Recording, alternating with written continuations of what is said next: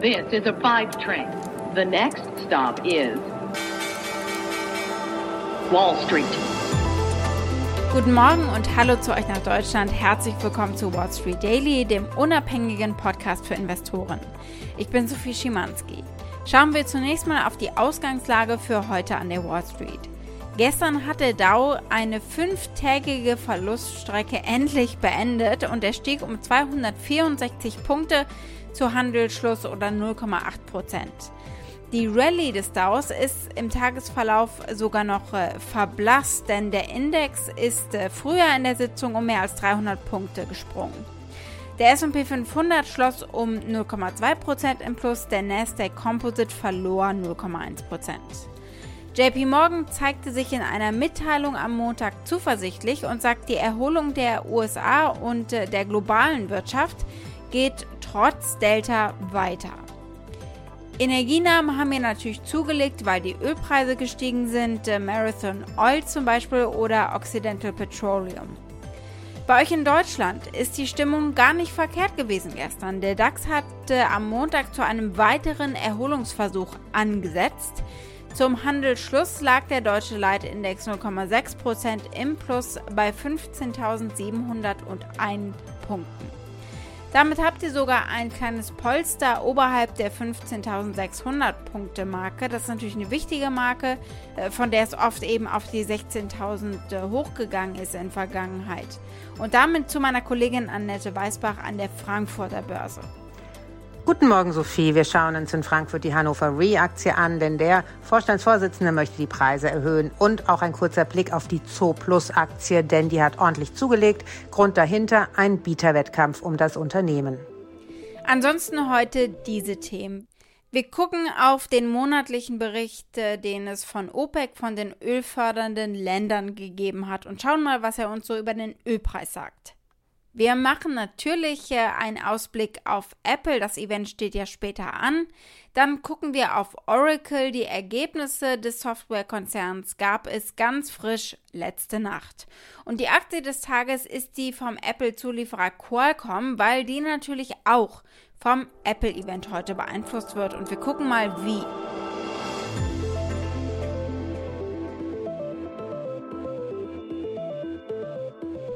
Die OPEC hat ihren monatlichen Bericht rausgegeben und darin erläutert sie, was sie glaubte mit dem Ölpreis passieren wird. Ich zitiere mal.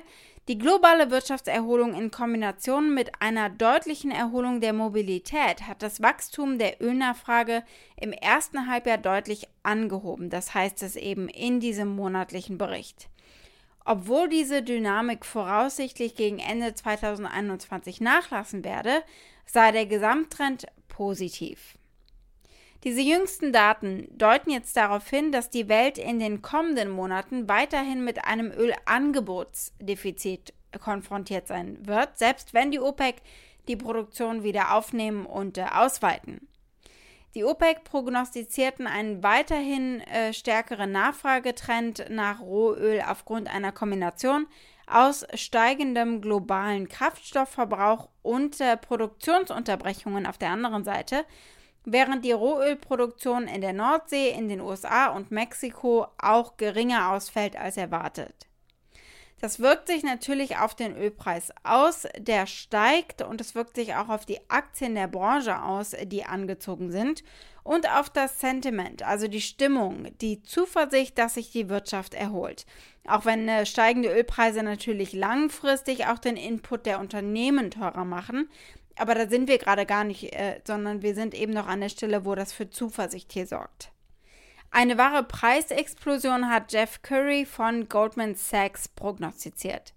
Nach dem OPEC-Bericht hat er sich bei Bloomberg dazu geäußert und er sagt hier, dass der Sturm Ida, wir kennen ihn als Ida, die Bestände unter anderem reduziert hat. The ones that are now, I think, brewing in the background are oil and U.S. natural gas, where the inventories are beginning to decline, particularly in oil. With IDA, IDA has already offset two and a half months of OPEC increases. The demand hit from Delta was not nearly as large as anybody expected. Markets in a deficit. You've already exhausted the, you know, the, the pandemic um, inventory glut. So you're slowly getting to a point. You get any type of disruption as you go into the autumn, you know, the potential for oil prices to explode to the upside is increasing, particularly if you don't get Iran. Werfen wir einen Blick auf das Apple-Event. Was erwarten Anleger und Apple-Beobachter? Nicht so viel kann ich schon mal vorab sagen. Eine neue Apple Watch könnte es geben und dann eben das iPhone 13. Das ist natürlich wichtig für das Unternehmen, denn es ist der Kassenschlager des iPhone. Aber Joanna Stern vom Wall Street Journal erwartet keinen Riesenschritt wie letztes Jahr, als es eben das erste Mal ein 5G-fähiges Telefon gab, das iPhone 12. Well, first of all, I don't think it's going to make it to your wall of fame there because we're really in the incremental upgrade year, right? There's always the TikTok cycle of the iPhone. And so last year with the 12, we got a big design refresh. We got 5G. It was a big year for the iPhone.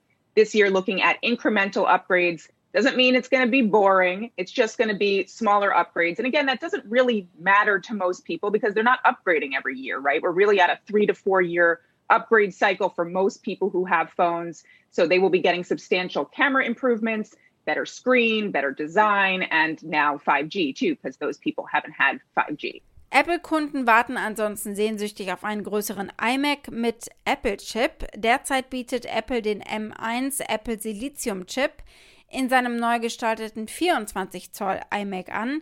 Die größeren 27 Zoll Modelle werden weiterhin mit Intel-Prozessoren betrieben. Apple hatte zuvor die Arbeit an einem größeren Apple Silizium iMac unterbrochen, um eben den im April diesen Jahres veröffentlichten 24 Zoll iMac zu entwickeln. Und aufgrund dieser Pause wird der größere iMac voraussichtlich nicht vor Anfang nächsten Jahres veröffentlicht äh, werden oder vorgestellt werden. Also bedeutende iMac-Produktveröffentlichung wird es wohl nicht geben dieses Mal, sondern erst im November. Gucken wir mal auf die Aktie. Die ist auf dem besten Weg, zumindest einen Teil ihrer Verluste von Freitag auszugleichen.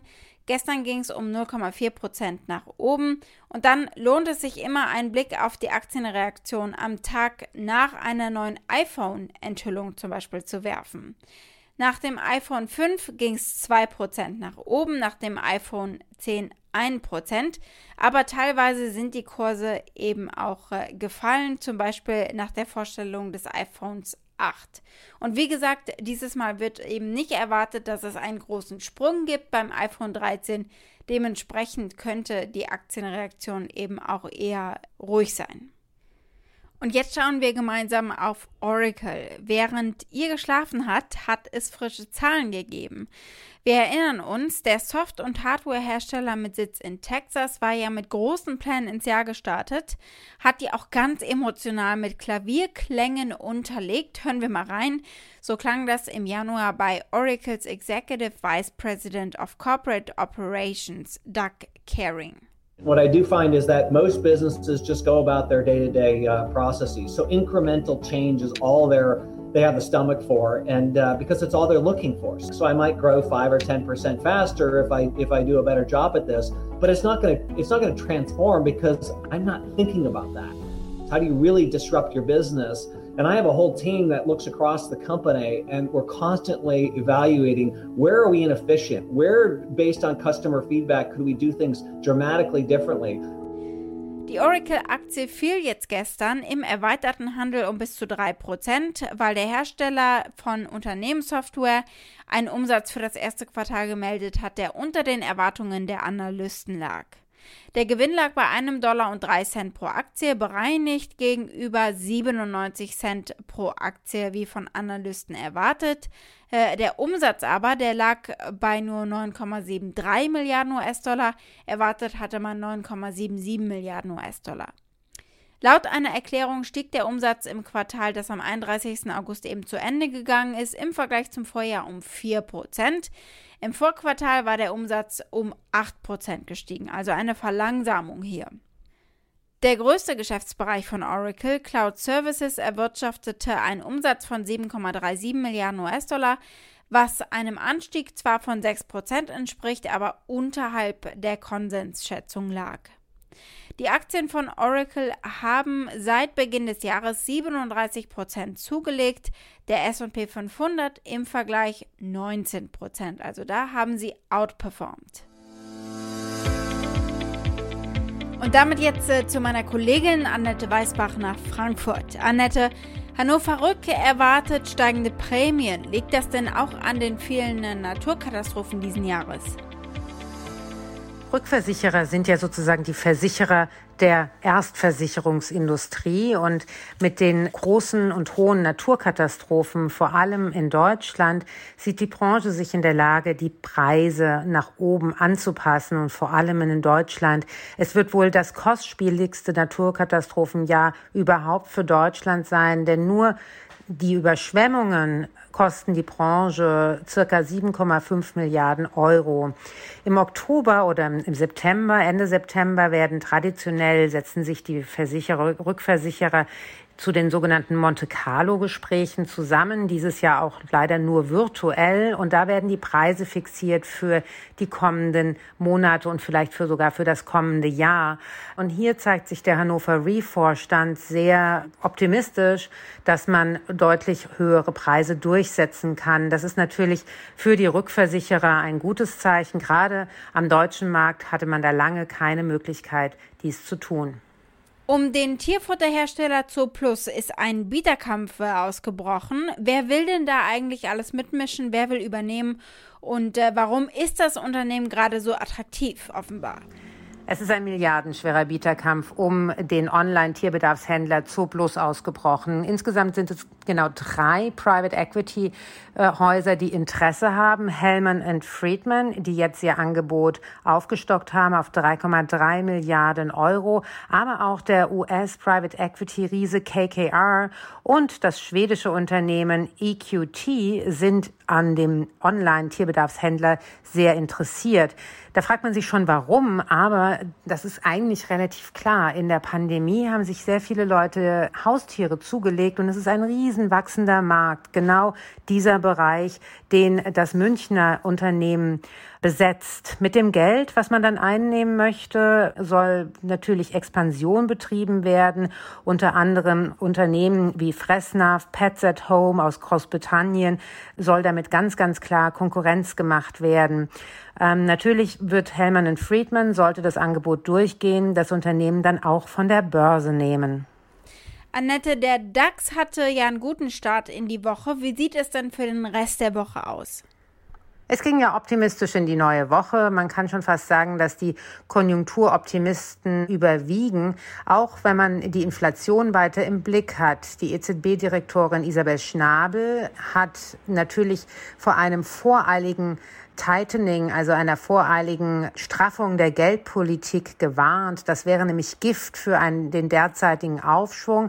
Und das ist natürlich wichtig für die Börsianer. Ähm, man schaut auf Inflationsdaten und interpretiert die dann sofort als Zeichen für eine potenzielle Straffung von Geldpolitik. Aber die EZB räumt diese Sorgen erst einmal aus dem Weg. Und das ist natürlich potenziell gut für die Märkte. Die Aktie des Tages ist die von Qualcomm, vom Apple-Zulieferer. Die sollte man im Umfeld des Apple-Events auf jeden Fall nicht aus dem Auge lassen. Die Sorge von Qualcomm war in den letzten Jahren, dass sie das Apple-Modem-Geschäft verlieren würden, weil Apple seit der Übernahme des Modem-Teams von Intel im Jahr 2009 an einem eigenen 5G-Modem eben arbeitet. Qualcomm profitiert jedoch weiterhin von Apples iPhone. Raymond James schätzt, dass das iPhone 1,25 Dollar zum jährlichen EPS, also Gewinn pro Aktie, äh, von Qualcomm beigetragen hat und dass das iPhone 13 sogar bis zu 1,62 Dollar zum jährlichen Gewinn pro Aktie beitragen könnte. Gucken wir mal auf weitere Analystenstimmen. Die 24 Analysten, die für Qualcomm 12 Monats Preisprognosen anbieten, haben ein mittleres Ziel von 180 Dollar und diese Medianschätzung entspricht einem Anstieg von etwa 26,5 Prozent gegenüber dem aktuellen Kurs. Der aktuelle Konsens unter 28 äh, befragten Analysten ist, Aktien von Qualcomm zu kaufen. Und dieses Rating ist seit August auch schon stabil. Wall Street. Damit war es das für heute. Ich hoffe, ihr seid morgen wieder mit dabei. Dann schauen wir unter anderem auf das, was das Apple-Event der Aktienentwicklung gebracht hat und wir gucken uns den CPI an, also den Konsumentenpreisindex. Schickt gerne eure Fragen oder Vorschläge für eine der nächsten Ausgaben an wall-street-daily at mediapioneer.com. Habt einen schönen Tag heute bis morgen, eure Sophie.